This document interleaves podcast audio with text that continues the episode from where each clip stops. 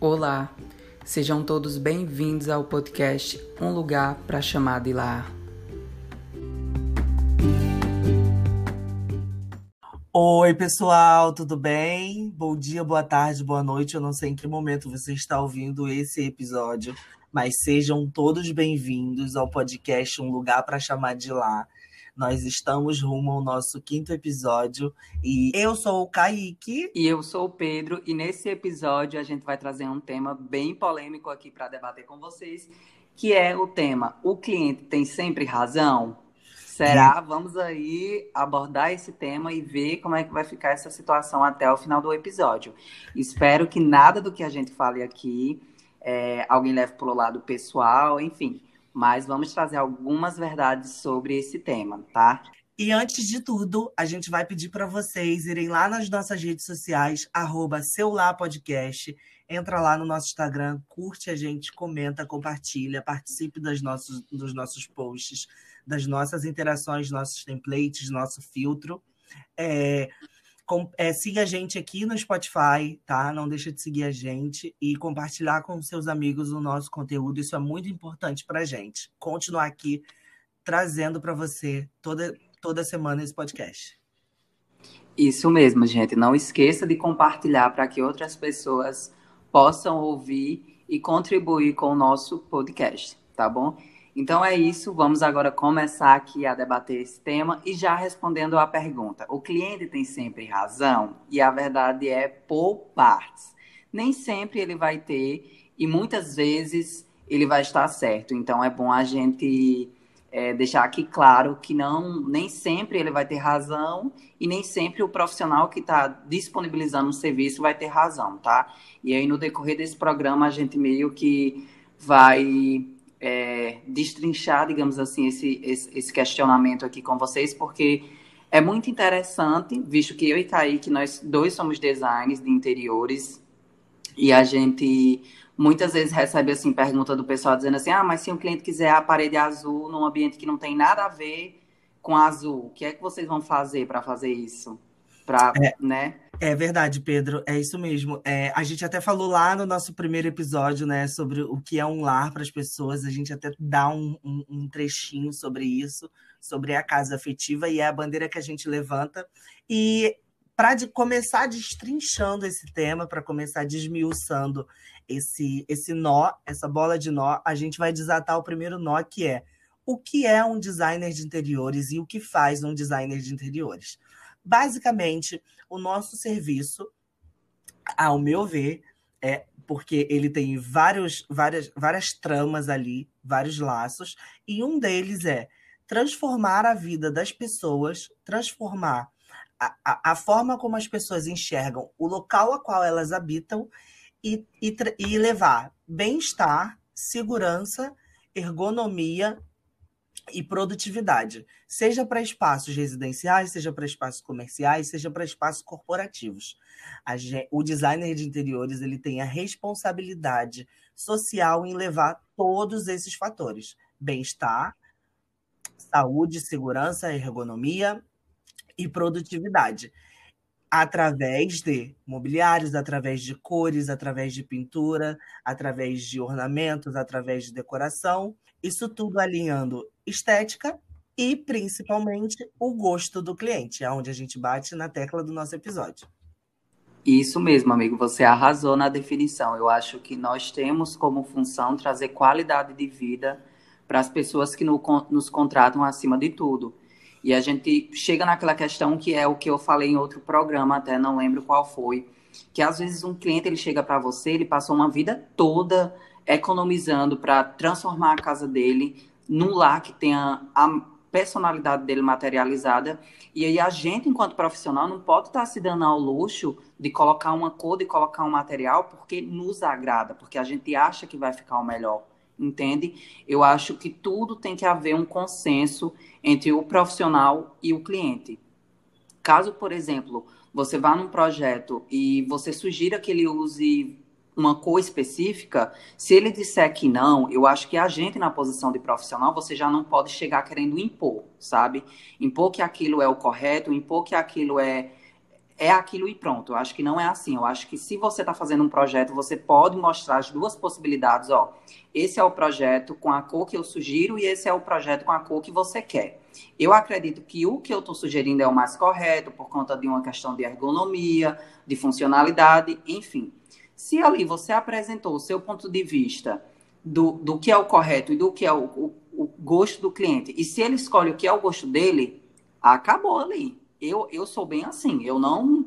Eu Concordo acho que não cabe você. a mim insistir é, em algo que, no fim das contas, não sou eu que estou pagando, não sou eu que vou utilizar aquele ambiente, entende? Concordo então, com você. Então, você não pode estar tá querendo impor o seu gosto, sabe? E eu vejo que isso acontece muito com alguns profissionais, de querer impor o gosto num projeto de outra pessoa, da casa de outra pessoa. Gente, pera ainda, existe um limite profissional, entende? Eu Entendo. acho que tudo é na base do, do, consenso, da conversa, do debate.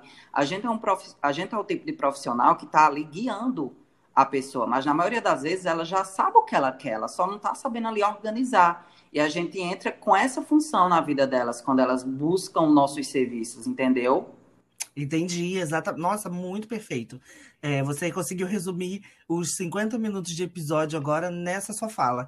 Eu super concordo de ponta a ponta porque a gente a, a, culpa, a gente já, já, começa dizendo de quem é a culpa. A culpa não é do cliente, entende? Eu acho que a gente tem tanta etapa, né, de para a gente poder chegar até o momento de, de apresentar um projeto final para o cliente, que, que quem erra somos nós mesmos. A gente tem primeiramente o briefing, que é a entrevista, então ali a gente precisa captar o máximo de informação possível, e não é só em resposta escrita, entendeu? A gente consegue captar no tom de voz do cliente o quanto que ele fala sobre aquele espaço, o quão, o quão maravilhoso que ele se sente estar ali dentro. Ali a gente já começa a ver a importância do espaço que ele vai viver, qual é a importância que ele dá, né? E em seguida a gente tem o, o painel de amostras que vai que vai levar para o cliente todo um conceito de forma subjetiva, né, daquilo tudo. E são duas etapas que se você pular, meu amigo, não tem projeto de verdade, não tem o que você fazer. O designer que pula é, esses do, essas duas etapas acaba se tropeçando, porque faz o briefing na base do que ele imagina, sem interesse algum no que o cliente pensa, né, já colocando empecilhos, faz um painel de amostras ao seu gosto para ficar bonito a sua estética, que não corresponde a nada do que o cliente pediu. Qual é a próxima etapa? O pré-projeto, que é onde o cliente começa a negar todas as informações que você apresenta para ele. Então, de quem é o erro quando existe esse problema? Entendeu? É do próprio designer. Não generalizando, porque a gente pode encontrar, sim, clientes que não dão a, importância e o valor necessário ao nosso trabalho, né? Contratam a gente, mas a gente não passa de um simples decorador que vai escolher tapete. Né? Não sabe da é importância, é mas, né? Mas você acha que cabe a quem, Pedro, é, é, mostrar essa importância? Porque eu acho que cabe a nós, ainda mais numa profissão tão nova que muitas pessoas não conhecem. Então, levar o conhecimento e a importância, para mim, cabe a, cabe a nós, designers. Sim, sim. Com certeza, sem falar que assim, né? É, às vezes até é difícil você saber o que o cliente quer, porque às vezes nem ele sabe o que ele está buscando. Então, 90% Verdade. dos casos acontece isso, então é por isso que ele está te contratando, né? Porque se ele soubesse exatamente o que fazer, ele não ia estar tá buscando um profissional. E também é aquela coisa, tem cliente que ele não se abre com facilidade. Então, a gente, como profissional, a gente exerce ainda uma, uma posição de psicólogo, porque você tem que passar ali horas e horas conversando com ele para saber o que ele gosta, entendeu? É aí que entra o briefing. Só que muitos profissionais eu vejo que tem mania de fazer aquele briefing formulário de Google, que é aquela 50 perguntas, pá, respondeu, fez o projeto, beleza, tá ali. E chega na hora da apresentação, é uma frustração. Por quê? Porque às vezes na hora do briefing o cliente ele vai ele não vai ter coragem de falar coisas que ele talvez soltaria numa conversa mais informal entende? Nem sempre no briefing vai ter uma pergunta com ele falando algo que provavelmente ele se abriria numa conversa informal entende?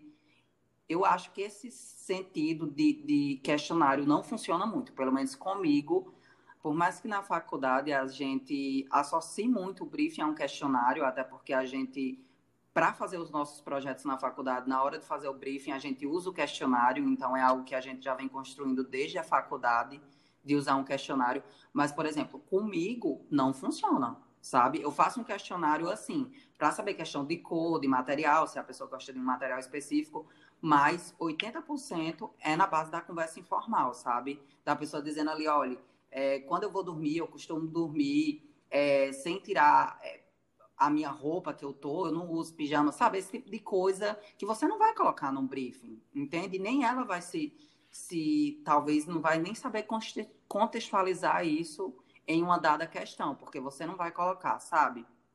Então. São é perguntas muito... bobas, são perguntas assim que parecem bobas, né? São frases soltas e aleatórias, mas que naquele contexto de construção de, de, de conceito Sim. faz exatamente toda a diferença. Eu, eu verdade, verdade, amigo. Isso mesmo que você falou, entendeu? E, e, e também eu, eu vejo, é, não estou falando mal de nenhum profissional que eu conheço, mas eu vejo alguns pedindo exemplos de briefing para outras pessoas, o que é super comum, que às vezes você não tem um ponto de partida, mas você acaba dando Ctrl C e Ctrl V num briefing de outra pessoa que tem outra forma de trabalhar totalmente diferente. Você precisa sim é, contextualizar o seu briefing para o seu processo criativo, né? Como o Pedro mesmo disse, formulário não funciona para ele Formulário não funciona para mim também. Eu gosto de ter o formulário para aquele primeiro momento ali de contato com o cliente, mas se não tiver uma reunião, não adianta, que não funciona. É, então, se, é, é, é uma parte importante que você pode fazer de várias maneiras. Verdade. Não, assim, perfeito essa sua colocação disso de profissional pedir briefing de outros. Comigo não funciona, sabe? É, isso de eu ver um profissional ali no Instagram dizendo: olha, gente, eu tenho um modelo de briefing para disponibilizar para vocês. Eu acho até bacana a iniciativa, mas eu acho que isso é muito superficial, sabe? Tipo assim, às vezes o projeto não tem nada a ver com aquelas perguntas. A pessoa não vai saber nem responder ali. E você já chega com um formulário desse, entendeu? Então, eu basicamente sou mais da parte da conversa. Eu já amo conversar. Então, assim, quando eu tô com uma cliente ali que ela tá dizendo que quer fazer uma reforma, ah, meu amor, por mim eu passo o dia e a noite conversando com ela e fazendo pergunta. No final das contas, eu já tenho, na maioria das vezes, os áudios. Eu peço para mandar áudio, então é áudio de 3 minutos, 2 minutos. Então, assim, é, comigo, basicamente, conversa de WhatsApp funciona muito como briefing, entendeu? Eu consigo pegar tudo. Eu faço ainda os formulários, não vou, não vou mentir, mas assim, é como eu falei, o formulário é só mais de coisa básica mesmo, tipo, cor favorita, cor que não gosta, gosta de móveis de madeira, de aço, enfim, sabe? Essas perguntas mais assim, padrão Sim. mesmo, entendeu? Sim.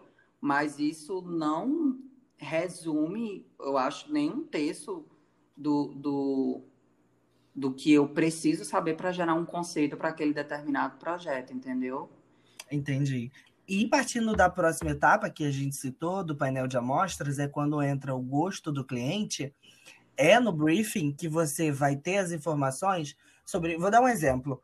Às vezes a pessoa tem um, um, um mobiliário dentro de casa, um móvel, que ele tem uma carga afetiva enorme para aquela pessoa.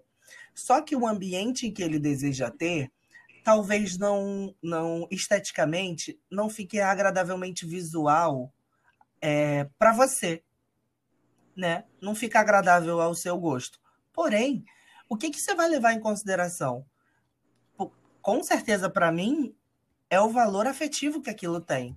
Porque se você vê na intensidade da voz do cliente, que ele diz que gosta muito daquela cristaleira, que aquela cristaleira pertence à família dele há mais de 30 anos, e você entende pela voz, você não vai apresentar um projeto sem aquela cristaleira. Você vai ter que, infelizmente, se virar nos 30 para poder fazer aquela, aquela cristaleira acontecer e funcionar. Esse é o nosso trabalho.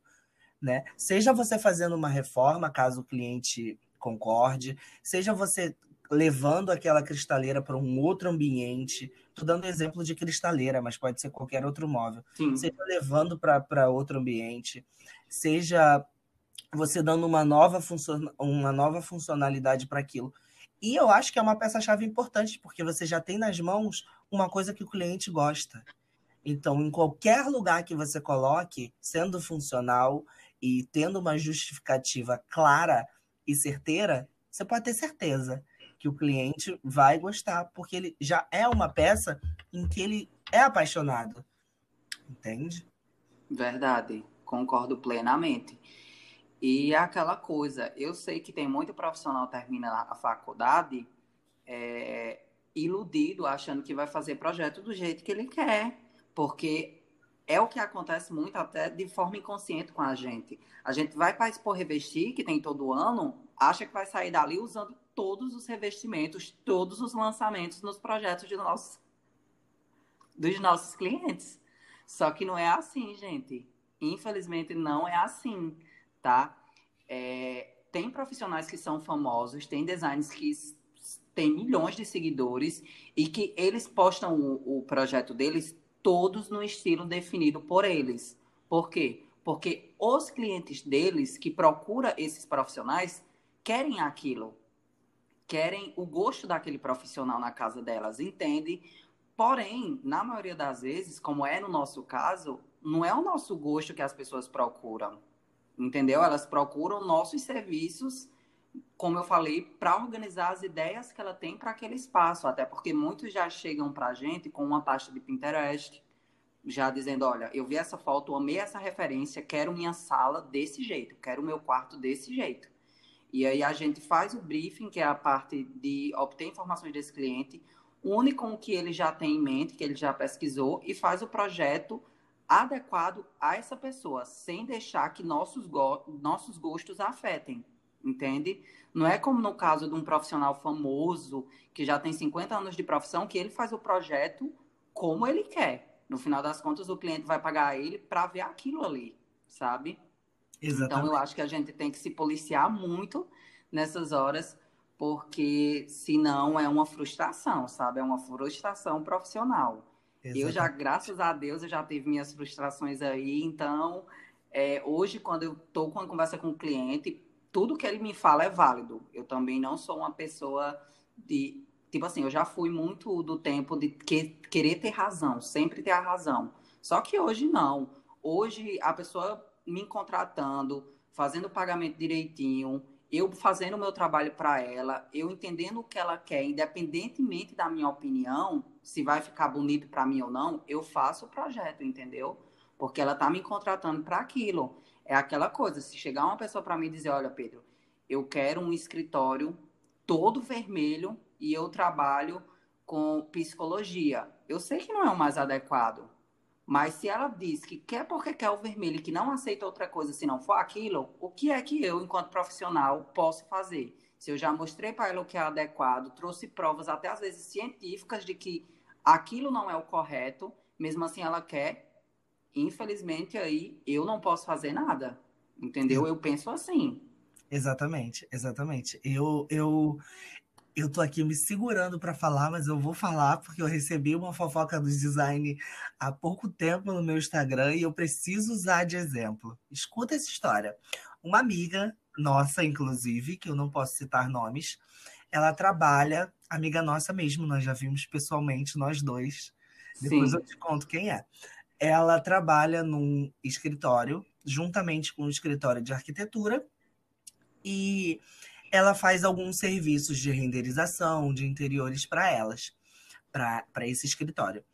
E nesse escritório eles trabalham exatamente da forma totalmente contrária que você disse que trabalha elas fazem o projeto independente de briefing, independente do gosto do cliente e apresentam para o cliente. Só que o cliente, infelizmente, ele nega, porque não foi aquilo que ele pediu. E pior, usando é, um, um, um, dos nossos principais pontos de partida, que é o orçamento. Se o cliente tem um orçamento de 20 mil reais, você, em hipótese alguma, vai se dar o trabalho de achar que você vai apresentar um orçamento que cabe que, que, que custa 40 mil reais. O cliente não vai fazer. O cliente não está te, te procurando para você simplesmente fazer o que você quer. Se ele tem 20 mil reais, é o seu dever fazer com que tudo fique dentro dos 20 mil reais, né? E qualquer coisa que ultrapasse disso, além de ter uma justificativa muito boa para o cliente, você precisa consultá-lo. Você não pode simplesmente entregar um projeto e falar: olha, a gente tem um projeto, a gente está te entregando aqui o projeto e ele custa 40 mil reais. Não, não é assim que funciona. E é exatamente isso que acontece com ela. Ela escuta o nosso podcast e ela, ela, ela, ela, gente, ela não é uma dessas pessoas. Ela trabalha para um escritório que age dessa forma. Ela é totalmente contra isso, né? Ela é totalmente contra essa prática e foi o que, o que eu disse para ela. Eu falei, isso não condiz com a sua conduta profissional, isso não tem nada a ver com você. Quando você tem o seu cliente que você atende ele do início a fim, que não, que não é o cliente que não requer é, movimentações arquitetônicas, que você pode fazer o projeto do início ao fim, você não age de forma diferente? Ela confirmou. Então, é, é você seguir a vida e montar a sua carreira conforme a sua conduta. E, e eu acho que é, você usa de exemplo, né? Você olha para aquele profissional voltando até um pouquinho sobre o episódio anterior de inspirações, e você traz a que faz a inspiração reversa. Não posso ser dessa forma. Eu vou trabalhar de uma outra maneira. Verdade, amiga, eu concordo. E eu acho que é por isso que, pelo menos aqui onde eu moro, quando eu falo que eu sou design, primeiramente que as pessoas, na maioria das vezes, nem sabem o que é design de interiores.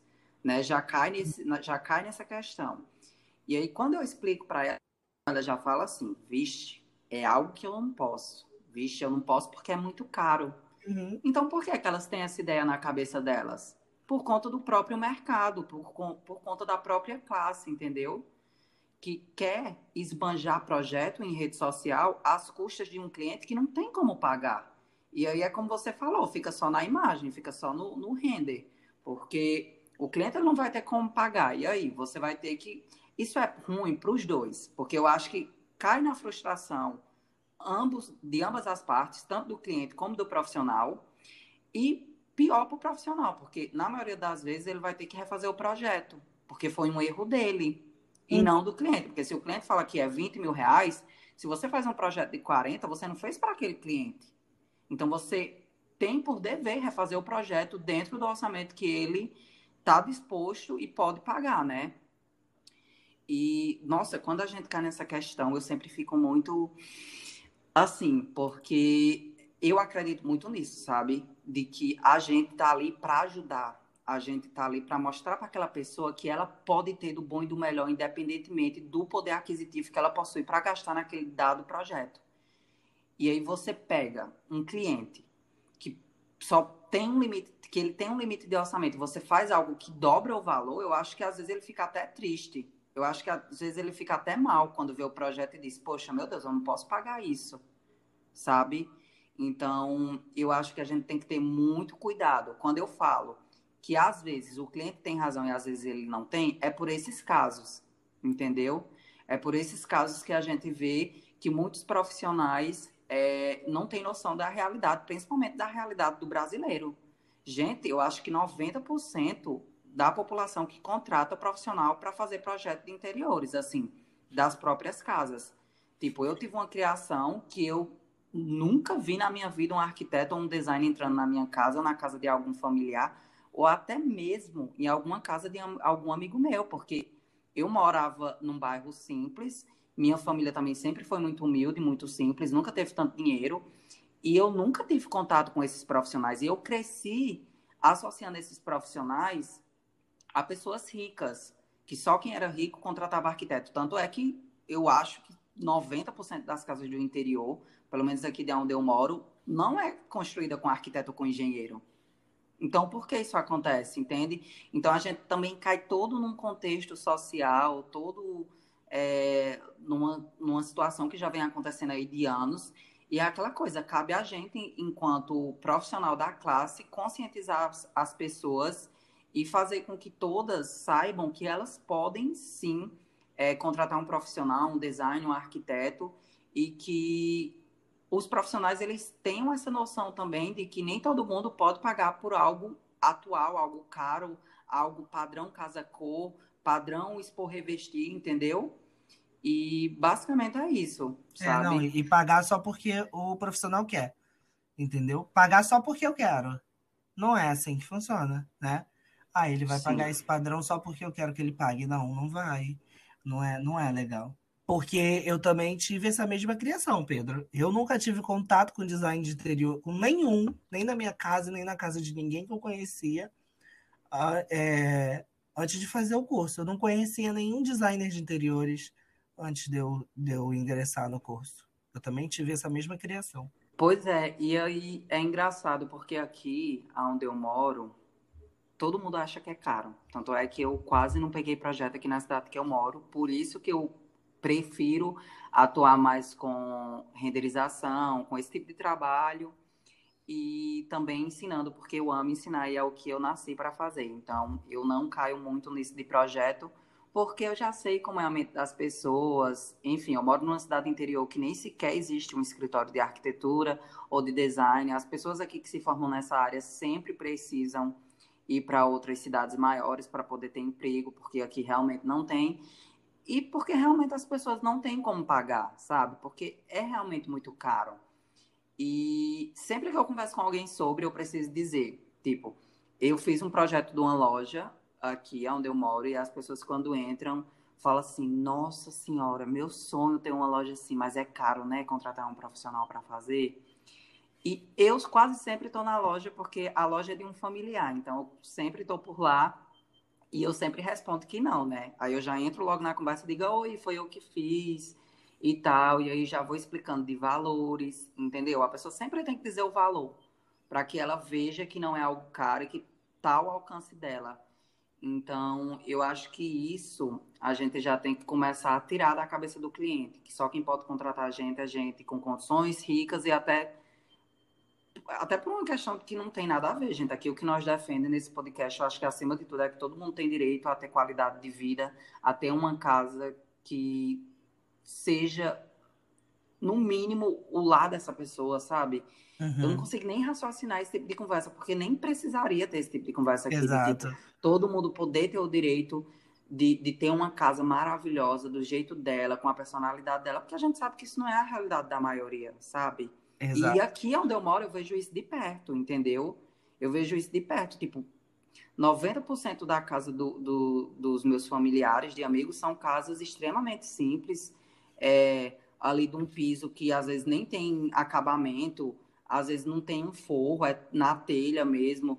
Eu conheço muitas casas, até mesmo a casa dos meus pais, que é daqueles ambientes que tem aquela iluminação no meio de, dos dois ambientes, que é aquela tubular que é uma Sim. tubular no meio entre a sala e o quarto. Sim. Sabe? Então, são coisas que, pra gente, pra mim, que, que sou uma pessoa formada, especialista em design de interiores, que vejo que tanta gente ainda tem, eu fico frustrado às vezes, sabe?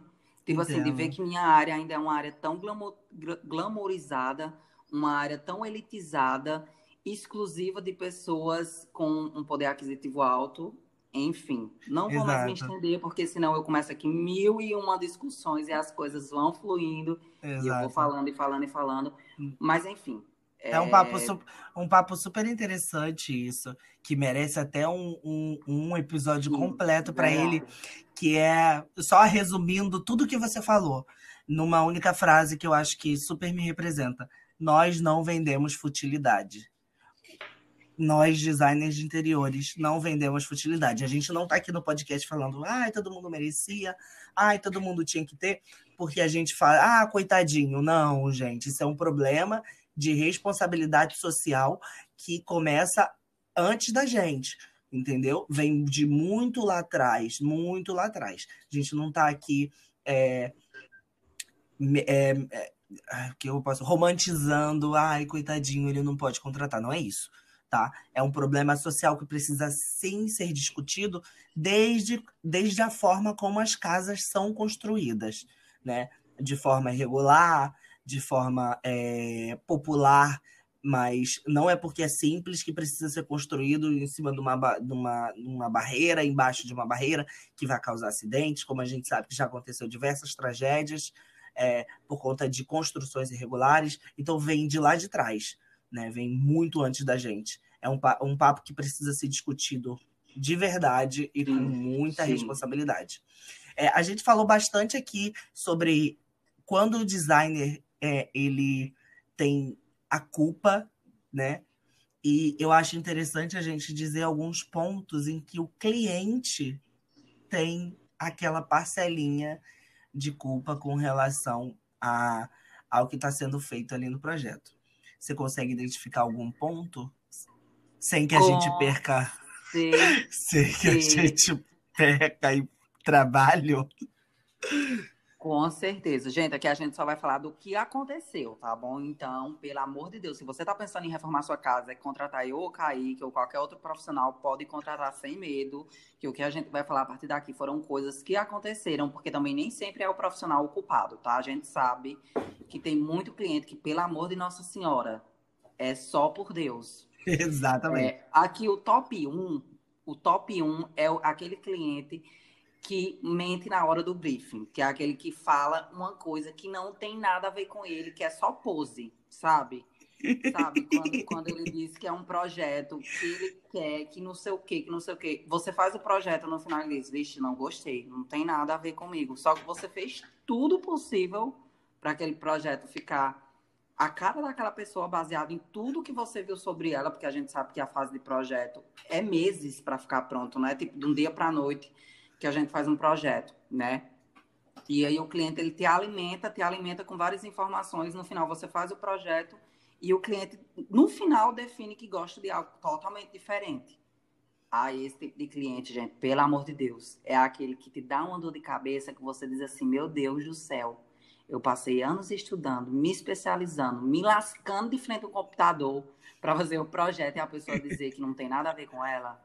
Exatamente. Esse, para mim, é o top one. Top one. Isso. Junto do que diz um orçamento e no final tem outro. Isso Ai, eu ia falar sobre isso. O meu top 2 era esse. Clientes que mentem, deixa eu até me ajeitar.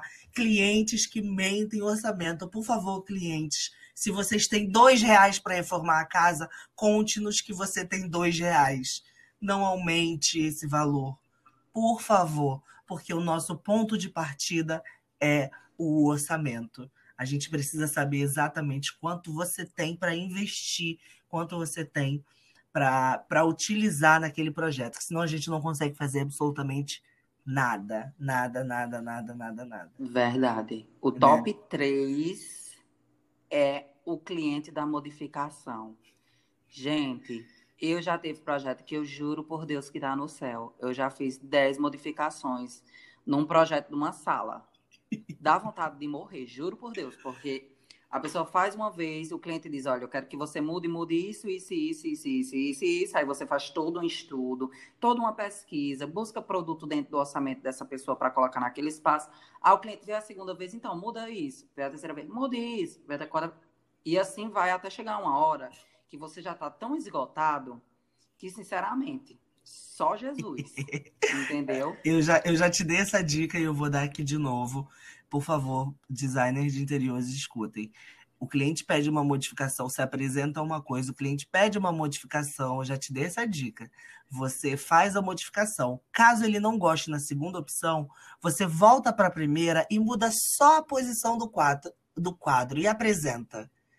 90% de chance dele aceitar, porque ele só queria que você mudasse alguma coisa. Sim. Né? Não, mas agora eu já ponho isso como uma cláusula do contrato. E verdade, verdade. Entendeu? Todas as modificações primeira... são pagas. Sim, apresento a primeira vez, super aceito. Uma segunda vez, beleza. A partir da terceira, money na carteira. Sem money, sem mudança, entendeu? No money, no choices. Thank you very much. adorei, no money, no choices. Adorei, adorei. Exatamente. E o meu, o meu cliente, o meu cliente, a gente tá aqui, número top 4, né? O meu cliente top 4 é o cliente que mora num apartamento pequeno e que é a sala da Ana Hickman. Não, não, não, não, não, não tem como quem conhece a sala da Ana Hickman com 15 sofás sabe que não cabe num apartamento da MRV ou da tenda. São aspectos totalmente diferentes. Então, você não pode almejar a sua, a sua residência em cima de uma residência que tem um triplo quadro é do seu tamanho. É verdade. A gente vai se a gente vai te mostrar que na ergonomia é, aquilo é totalmente impossível. Então, para mim, o cliente top 4 é o cliente que quer a sala da Ana Hickman dentro de 3 metros quadrados. Não funciona. Isso mesmo. Amiga, que a gente citou o tipo 1, o tipo 2, o tipo 3 e o tipo 4 de cliente. E agora eu vou vir com o top 0, que é o que gera todos os outros. que é o cliente que não é nem um cliente, é o famoso pé de dica. Que é aquele que chega, vê o seu número ali no WhatsApp, vai lá, conversa com você e diz assim, então, eu tenho um, um, um espaço da minha casa para fazer uma mudança e você só vai dando, né, vai só dando continuidade à conversa para ver se dali gera uma proposta e aí você ganha ali um job, né? Uhum. Aí a pessoa começa a mandar foto já do espaço, começa a dizer assim, nossa, mas e aí, o que é que você me aconselha a fazer nessa parte? O que é que você me aconselha a fazer? Quando é fé, se você for uma pessoa que não se atenta, você já fez um projeto ali só pela conversa. É verdade. Entendeu? Então, esse também é um tipo de cliente que eu vejo muito pessoal com essas postagens, tipo assim, é, minha dica, tipo assim, eu já vi muito de, de outros profissionais postarem assim, quando alguém vem pedir uma dica para você, diga assim, eu, eu indico que você contrate uma consultoria comigo, ou um projeto, né? Uhum. Porque senão tem gente que só na conversa ali com você, menino, vai desenrolando quando você menos espera. Você lê a conversa, monta um 3D só na sua cabeça. espaço. É verdade. Você até usa uma premissa no seu, nos seus stories, é tá bom para você ou quer que eu desenhe? Aí o próximo story é quero que eu desenhe. Aí você vem com toda a, a, a a hum. explicação, e é verdade. É um cliente top zero que, que é o cliente das dicas. Eu tô achando esse top incrível. Top 5. O meu top 5 é o cliente que desvaloriza o seu trabalho, que acha que aquilo ali é, não vale de nada. Quando você dá o seu, o seu preço, ele, ele não entende o seu valor para aquilo, entendeu? Eu acho que para mim esse é um, é um, dos piores clientes. É o que dá quando você dá o seu preço, ele não entende o seu valor sobre aquele Isso. projeto. É verdade. Isso aí já é uma situação muito chata, entendeu? Porque até a gente comercializa algo que não é material, né? A gente comercializa algo totalmente é, visual até, né? E algo sensações. Que, assim, Justamente. Então, muita gente acha que isso não dá trabalho. Gente, às vezes eu passo, tipo assim, eu trabalho mais com renderização e modelagem. Você viu, tem projeto que eu passo, sei lá, um mês só para me modelar e fazer as imagens. No final, são cinco imagens. É o que eu falo, você vê as cinco imagens, você não tem noção do trabalho que deu para fazer aquilo ali do zero, sabe? E aí, muita gente, por não ver esse processo acontecer, né? Elas acham que isso, tipo, não dá trabalho, entende? Ah, ele não tem despesa, ele não tem uma loja, ele não tem produto ali e tal, enfim. Mas é horrível, porque a gente tem muito trabalho. Por trás de, desses projetos que vocês veem no Instagram, é muito trabalho envolvido, sabe? E é muito foda, desculpem o termo, quando você dá um orçamento para uma pessoa e ela diz, ai, você, não tem como você fazer por, sei lá, metade do que você está cobrando? Não, não tem como fazer, entendeu? Porque tem toda uma despesa envolvida. A gente que trabalha nessa área, eu mesmo costumava dizer que era uma área que, para você começar, você já tem que ser uma pessoa rica. Porque só o computador que você compra para poder fazer um projeto é um computador caríssimo. Os programas que nós usamos para fazer 3D são caríssimos. Então, tudo tem um gasto, entendeu? E aí você. As pessoas, às vezes, eu fico me perguntando, esse povo acha que a gente paga conta como? Infelizmente, não é com elogio, não é com, com choradeira de cliente, entendeu? A gente precisa pagar nossas contas também, gente. E que, no geral, não é uma conta baixa. Porque a gente tem gasto com energia, tem gasto com internet, entende? Então, tudo isso no final do mês precisa ser pago. A gente também tem boleto para pagar, a verdade é essa. É verdade, né? é verdade. E aí, chega um cliente e pede para a gente bem dizer, fazer de graça, que eu já vi muito acontecendo, e por favor, não me peçam para fazer permuta de projeto no Instagram. Eu nunca, jamais aceitarei fazer nada de graça. Não, permuta. Permuta tá. de Instagram até que vai.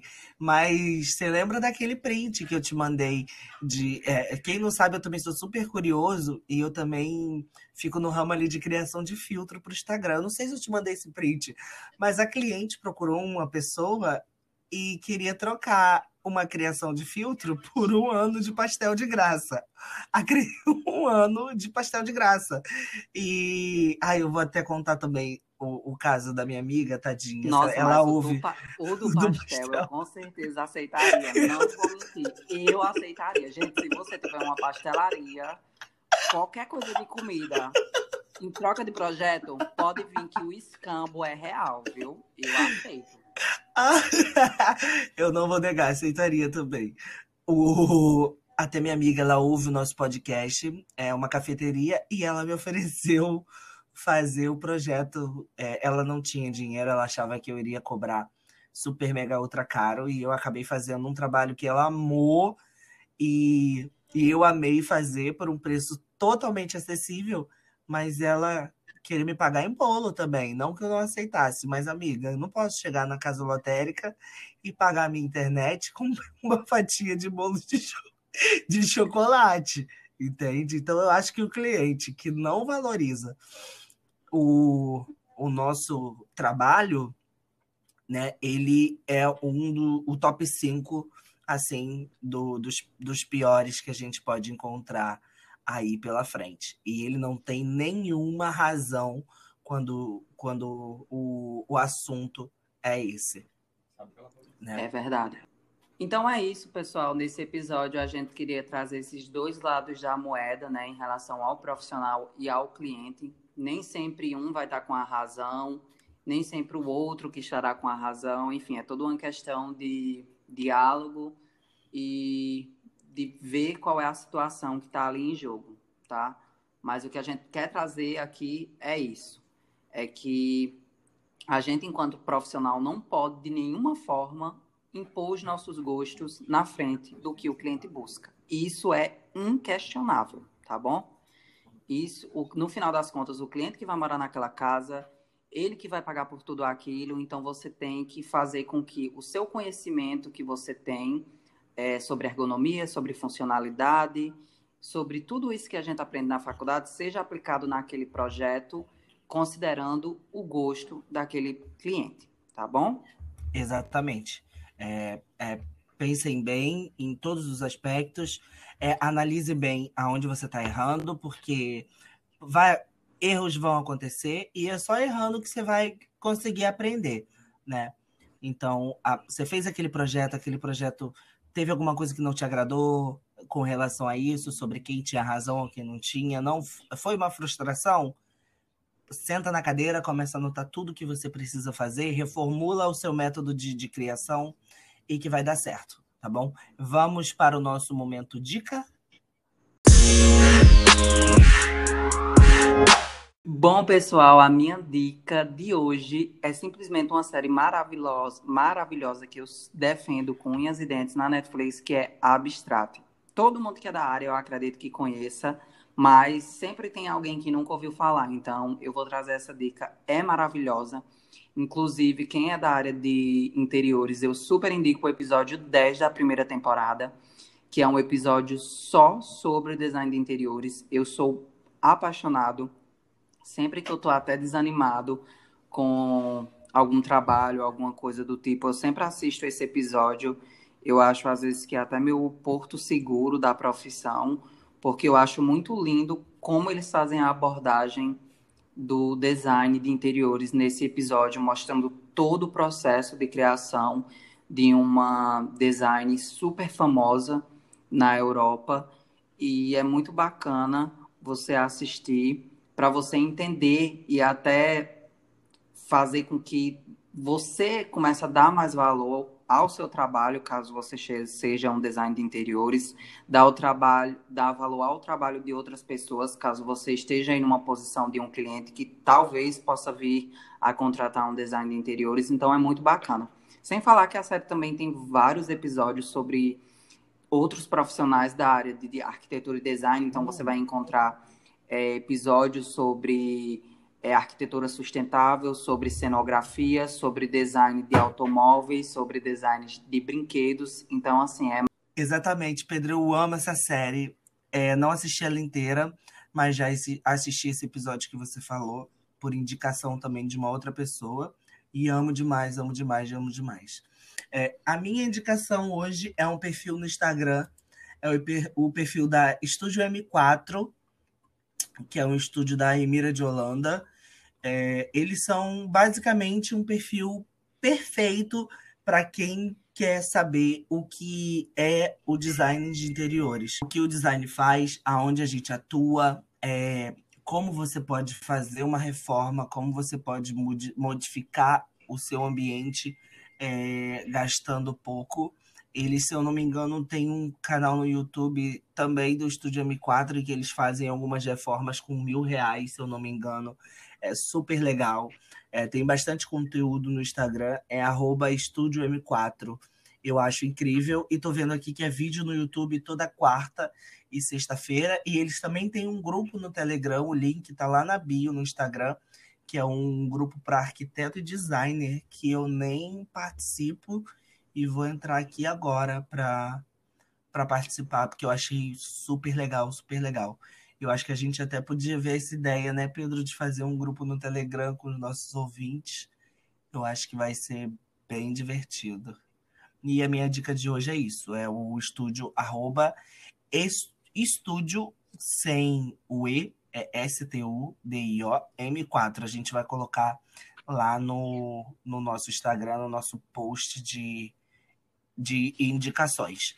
Pois é, gente, eu também adoro o estúdio M4, eu acho os vídeos deles maravilhosos e eu acompanho já tem um tempo e agora eles estão crescendo muito, tanto é que eles até mudaram de, de espaço, porque o escritório estava se expandindo. E eu acho muito lindo e bacana o trabalho deles. É mais um perfil aí que eu super acho que democratiza o design de interiores. Eles fazem projetos maravilhosos, gastando super pouco. É, e mostra todo esse processo criativo. Então, para a gente que é profissional, é muito bom a gente se inspirar nesse tipo de perfil. Pelo menos eu acredito. E acredito que você também. Sim, sim, eu amo. Então, a gente super indica para vocês o perfil da M4, tá bom? Bom, gente, então esse foi o nosso episódio de hoje, tá bom? A gente aguarda vocês lá nas nossas redes sociais, arroba Podcast no Instagram. Não esquece de participar do tema da próxima semana, que nós vamos colocar um post só sobre isso. E também, se você quiser, você pode compartilhar alguma situação, algum caso que você já vivenciou, para a gente vir debater com você no nosso podcast, tá bom? Exatamente. E, gente, não deixa também de seguir as nossas redes sociais pessoais. Pedro está começando aí um, uma nova forma de postagem. Ele já fez uma postagem lá cheio de com algumas dicas de textura e vão vir mais dicas aí. Então siga os nossos perfis profissionais. E eu também acabei de chegar em casa de gravar um, uma live em que eu fiz parte da equipe de cenografia e foi incrível. Então não deixem de ir lá na postagem, comenta muito, manda muito coraçãozinho, porque Pra gente é muito importante isso, além das nossas redes sociais, tá bom? Arroba Celular Podcast. Caso vocês queiram mandar qualquer coisa pra gente também, o e-mail é podcastchamadilá.gmail.com, tá? Mandem dicas, mandem sugestões, mandem elogios, mandem críticas construtivas e mandem principalmente jobs e recebidos, que a gente precisa e gosta muito. Bom, pessoal, então é isso. Até a próxima semana. Um beijo. Beijo, beijo, beijo.